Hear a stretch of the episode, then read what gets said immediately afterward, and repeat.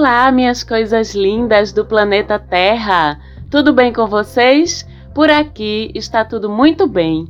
Eu sou Marcela Marques. Essa é mais uma edição do Mapa da Maga, seu podcast semanal de astrologia que ajuda vocês a entender o que é que está acontecendo no céu, como é que isso pode influenciar a gente e o melhor de tudo, como é que a gente pode agir para escapar dos BOs que o céu aponta e para aproveitar melhor as oportunidades e facilidades que o céu aponta também a cada semana.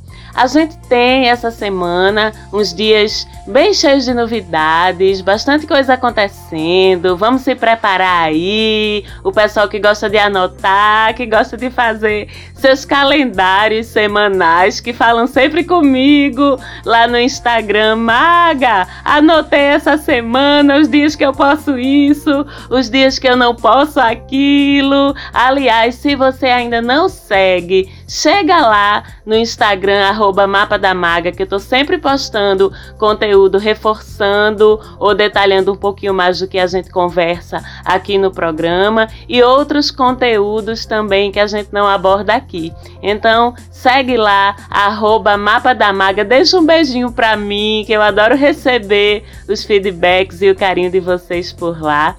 E a gente começa a semana com Lilith, a nossa lua negra, a nossa sombra, a nossa transgressão, a nossa rebeldia, saindo do signo de Touro, onde ela passou nove meses. Sim, o trânsito de Lilith é longo e para quem não está familiarizado ou familiarizada, eu quero lembrar que Lilith não é um astro físico, tá?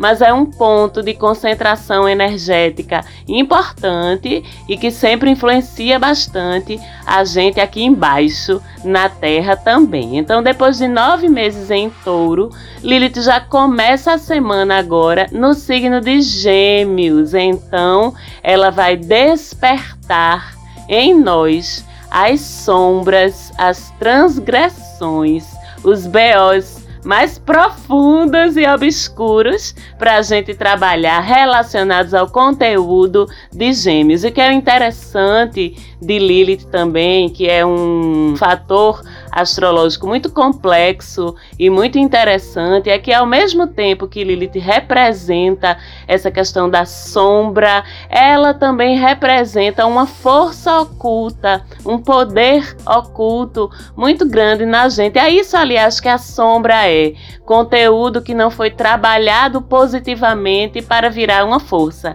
E quando a gente acessa esse conteúdo, compreende o conteúdo, compreende as dinâmicas relacionadas com ele, ele deixa de ser um conteúdo problemático para a gente e passa a ser uma nova fonte de recursos, de realização. Então vamos olhar para esses dois lados dessa Lilith aí em Gêmeos, ver como é que ela pode lascar a gente ou como é que ela pode também nos ajudar se a gente faz as pazes com esse conteúdo, trabalha esse conteúdo em nós. Bom, com a Lilith em Gêmeos, a sombra cai sobre a nossa ambiguidade nas coisas, sobre a nossa inconstância nas coisas, sobre a forma como a gente encara responsabilidade emocional, com os compromissos que a gente tem, com a forma como a gente trata informação e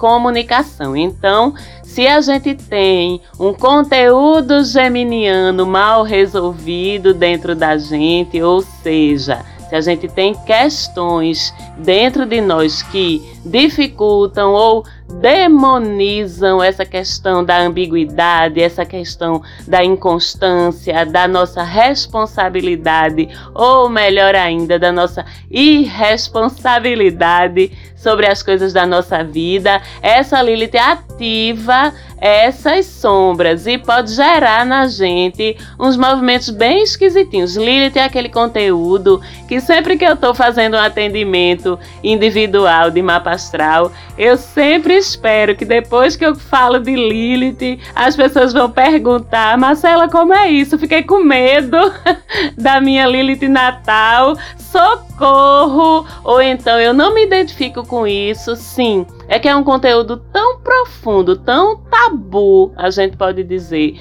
tão problemático pra gente que às vezes a gente não tem coragem mesmo não de encarar ela assim de frente, a não ser com muita honestidade, com muita auto-honestidade e com muita disposição de melhorar e de usar, como eu disse, esse poder, esse conteúdo que a princípio pode ser problemático para a gente, compreendê-lo e usar a nosso favor.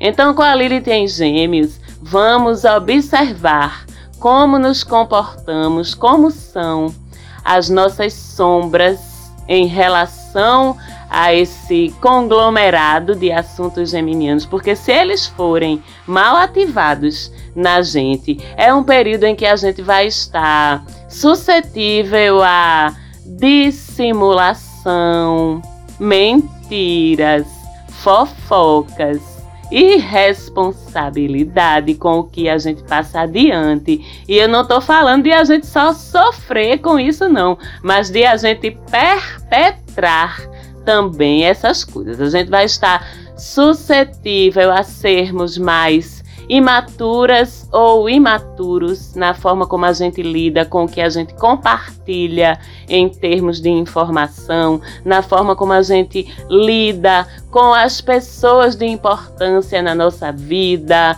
com as pessoas com quem a gente tem vínculos afetivos. Então a gente pode passar aí por um período em que a gente não vai ser tão cuidadosa ou tão cuidadoso com as emoções das outras pessoas. A gente pode racionalizar demais as coisas, sabe, para evitar se comprometer com qualquer coisa ou minimizar a emoção do outro, a forma como o outro lê a gente e usar isso em nosso favor, sabe? Uma coisa até meio manipuladora, assim, a gente pode aproveitar a nossa racionalidade, o nosso desejo de liberdade, o nosso desejo de estarmos livres, soltos, para não sermos responsáveis afetivamente. Podemos estar sujeitos a flutuações no nosso comportamento para com o outro, ora nos aproximando, ora nos afastando, sem dar explicação, o que pode machucar o outro. E ninguém gosta quando o outro faz isso com a gente. A gente pode pecar aí por falta de compromisso em qualquer coisa da vida da gente, até mesmo por desonestidade ou manipulação de palavras fatos, circunstâncias, verdades. Com essa Lilith em Gêmeos, a verdade pode ficar um pouco flexível demais, um pouco maleável demais. E o pior, sempre a gente vai tentar encaixar as verdades se a gente não estiver consciente e despertos a respeito desse perigo. A gente vai tentar encaixar as verdades no que nos beneficia ou no que nos defende, por assim dizer. Mas se a gente está com esse conteúdo bem trabalhado na se a gente olha para as nossas fraquezas em termos de manipulação, instabilidade emocional, em termos da forma como a gente lida com verdade, lida com as coisas que a gente fala. Será que o que a gente fala a gente faz? Será que o que a gente espera ou prega para o outro é aquilo que a gente também faz na nossa vida? Será que a gente não está passando recibo de hipocrisia ou de manipulação emocional quando a gente tem um discurso que é diferente das nossas atitudes? Vamos aproveitar o ensejo de Lilith em Gêmeos, onde ela vai estar por alguns meses para olhar bem para dentro da gente e para tudo isso. Porque com esse conteúdo bem trabalhado, a gente vai ter coragem para expressar nossas ideias, sim, a forma como a gente acha legal viver a nossa vida, viver as nossas relações, viver os nossos afetos, mas com responsabilidade emocional para o outro, vivendo a nossa liberdade, mas sem machucar tratar outras pessoas com verdade, com honestidade. Se a gente tiver com esse conteúdo bem trabalhado, a gente vai ter liberdade e coragem de experimentar novidades na vida da gente, na vida afetiva, na vida sexual, tentar talvez que a gente nunca tenha tentado antes, mas sempre com responsabilidade e com verdade para com nós mesmos e para com os outros. É um longo período em que a gente vai poder exercitar isso, mas, repito, precisamos estar conscientes e corajosos para olharmos para dentro da gente com autossinceridade e auto-honestidade, para evitarmos, né, ao longo desse período aí, estarmos provocando dor sem necessidade, tanto na gente quanto no outro. Fora isso, temos também Quiron, um outro astro, esse sim, um astro físico, um asteroide, na verdade, que orbita aí o sistema solar e que fala das nossas dores. Eu costumo dizer que Kiron fala das nossas feridas de alma, daquilo que sempre está incomodando a gente, sabe? E que muitas vezes é fonte de escoamento energético. A gente não consegue resolver aquelas questões, a gente não consegue estar à vontade com aquelas questões, não consegue colocar aquele conteúdo relacionado ao signo em que Quiron está. A gente não consegue colocar ele em movimento de uma forma positiva, de uma forma assertiva na vida da gente. E Quiron está em Ares já há um tempo não é? Então a gente já vem tendo aí uma experiência de sentir as nossas dores relacionadas com iniciativa, com vitalidade, com coragem, com otimismo, com aquela sensação de assertividade, de proatividade, sabe? Me deixa que eu vou lá e faço, eu vou resolver, eu vou fazer, eu vou acontecer. Já é uma coisa que tem estado em falta aí de uma forma espontânea, né? Ou seja, a gente tem que cavar para encontrar isso dentro da gente. Mas essa semana e também por alguns meses mais à frente, Quiron é um outro astro que tem um trânsito um pouco mais lento, ele vai estar retrógrado. Então a gente já sabe que um momento de uma retrogradação é um momento de uma revisão dos valores e assuntos relacionados ao astro e ao signo em que ele está. E é um período também de contenção, é um período que é aquele manancial de recursos ou de qualidades que o signo proporciona, ele fica um pouquinho mais difícil ainda de acessar. Então, Kiron fala de dores e curas, fala de feridas de alma, mas fala de feridas e males físicos também.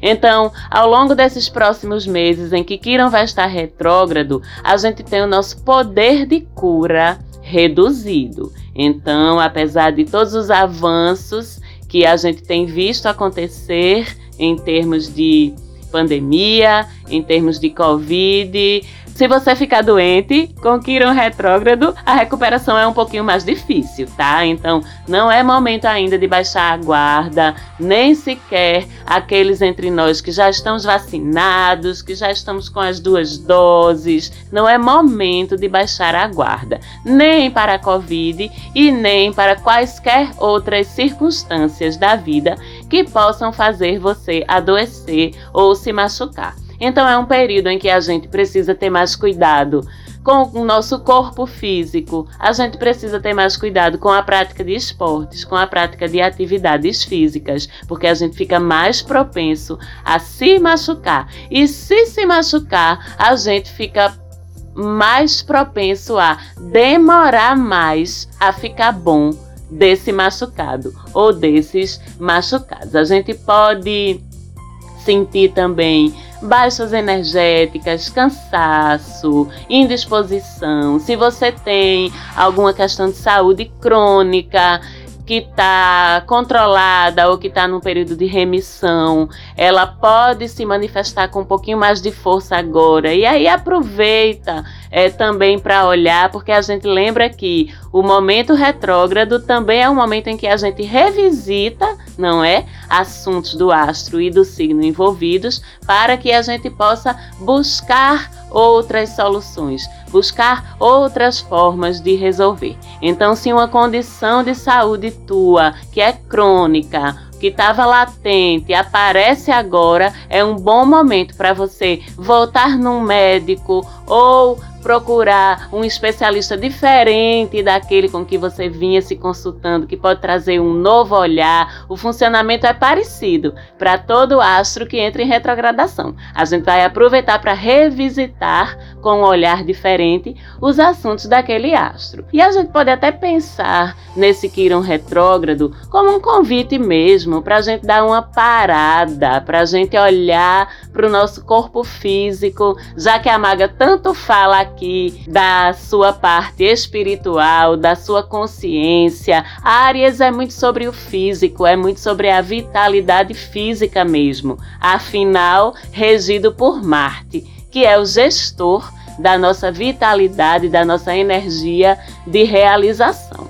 Então, vamos aproveitar para olharmos para o nosso corpo, descansarmos o nosso corpo, privilegiarmos os cuidados ao nosso corpo, já que iniciativa, coragem, competitividade, não sei o que lá, não sei o que lá, podem sofrer abalos sim. Então, ao invés de nos culparmos por não estarmos com a mesma energia física, com a mesma vitalidade, vamos aproveitar e nos perguntar se a gente precisa mesmo correr tanto assim, se a vida é mesmo essa eterna competição, essa eterna corrida e busca por vitória, por meta, por realização, por objetivo, vamos aproveitar e dar uma repensada sobre isso também, ok? Lembrando que com essa retrogradação de Quiron, a gente tem agora cinco astros em R,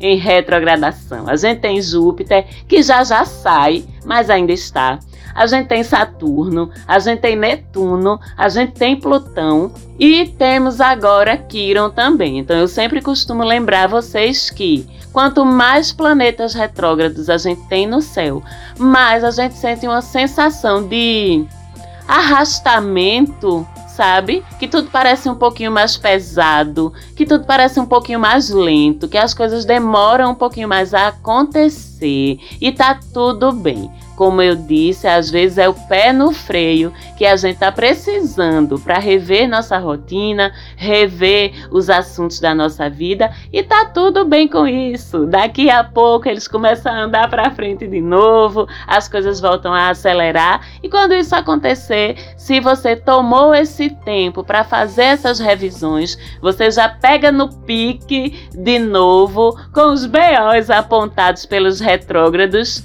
em dia, com os BOs resolvidos, e aí fica muito mais fácil você pegar de novo essa velocidade de cruzeiro e seguir adiante, ok? Fora isso, a gente tem a beleza e a delícia de mais uma mudança do ciclo solar. No próximo dia 22 de manhãzinha, o Sol deixa Câncer e entra em Leão, derramando aí sobre a gente a energia tão maravilhosa, tão incandescente de leão, que é regido pelo sol, não é? Então a gente já teve um gostinho aí de leão com Vênus e Marte, que estavam no signo, e Vênus já sai, daqui a pouco a gente vai falar sobre isso. Mas com o Sol em Leão é um ciclo que se renova para a gente acreditar na gente, para a gente fazer a diferença positiva ao nosso redor, através do nosso brilho, do nosso carisma, do nosso magnetismo. A gente fica mais confiante, a gente fica mais seguro das nossas qualidades, dos nossos dons, dos nossos talentos a gente fica mais disposto ou disposta a se expor no bom sentido. Sempre o Sol em Leão é um período incrível para quem trabalha com sua imagem, para quem trabalha protagonizando, para quem trabalha no palco, na música, nas artes, no teatro, na televisão, ou quem trabalha com coisas parecidas. É um período de muita criatividade também. É um período de ideias arrojadas, ideias criativas. Então, pessoal da publicidade, do design, da beleza, da estética, da moda, todos vocês são muito favorecidos por esse novo ciclo solar em Leão e é claro que essa semana, no dia 22, a gente vai ter mais um programa especial falando exclusivamente sobre a personalidade, as facilidades e os desafios de vocês, leoninas e leoninos. Então aguardem no próximo dia 22, programinha especial só para vocês. E no dia 22 também Vênus deixa Leão agora e entra no signo de Virgem. Sempre que Vênus chega num signo de terra, a gente tem uma sensualidade, uma afetividade, um jogo de sedução que é mais concreto, que é menos elaborado, sabe? Que é mais aterrado, mais pé no chão, quando Vênus entra em signo de terra, é sempre um período de muita sensualidade também, mas uma sensualidade mais espontânea, mais natural, sabe? Mais calcada, nos sentidos físicos mesmo, sem precisar de tantas firulas, mas também com Vênus em Virgem, ficamos chates viu? Aí nas avaliações dos nossos pretendentes e das nossas pretendentes, a gente fica botando um monte de defeito, muito críticos ficamos para com os nossos objetos de afeto, né? Então vamos ver aí, para não elevar esse criticismo a um nível que o outro não suporte.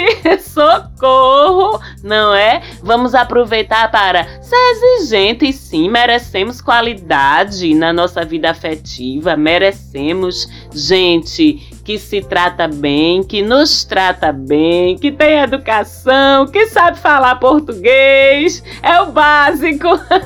Mas com Vênus em Virgem, isso fica um pouquinho mais acirrado na gente. Esse nível de crítica sobe muito. Em compensação, as relações ficam muito táteis, muito gostosas de se viver fisicamente falando. Então, aproveitem aí, tentem modular o excesso de crítica para com o outro, inclusive dentro das relações. Esse período de Vênus em Virgem é um período em que as pessoas que estão em relações já mais longevas, que já existe um convívio de muito tempo, pode subir o nível de crítica dentro dessas relações, o nível de exigência para com o outro, coisa que você não se incomodava antes, pode passar a incomodar. Então respira fundo e espera passar esse trânsito que vai até o dia 15 de agosto só, antes de levar o seu outro ou a sua outra à loucura com a sua peitinha